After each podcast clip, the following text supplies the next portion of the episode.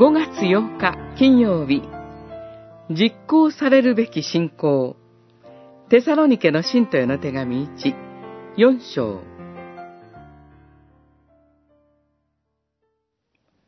兄弟愛については、あなた方に書く必要はありません。あなた方自身、互いに愛し合うように、神から教えられているからです。現にあなた方は、マケドニア州全土に住むすべての兄弟に、それを実行しています。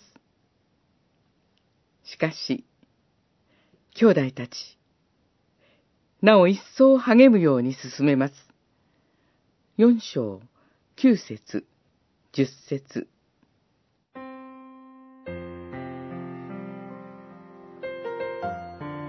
信仰は抽象的なものではありません。具体的で実際的なものです。私たちは頭の中で信仰生活をするのではなく、生活の中で具体的に信仰を実践していきます。使徒パウロは、あなた方は神に喜ばれるために、どのように歩むべきかを私たちから学びました。そして、現にそのように歩んでいますが、どうか、その歩みを今後もさらに続けてください、と進めます。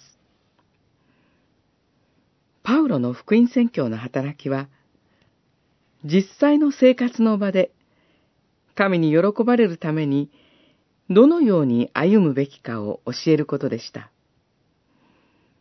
テサロニケ教会は、その教えに従って、極めて具体的に、マケドニア州の全土に住む兄弟たちに、兄弟愛の技を実行しました。おそらく、彼らを助けるために、献金を送ったのでしょう。ヤコブは、行いが伴わないなら、信仰はそれだけでは死んだものです、と語りました。ヤコブの手紙、二章十七節主イエス・キリストは十字架によって自らを犠牲として捧げて、私たちを愛する神の愛を明らかにされました。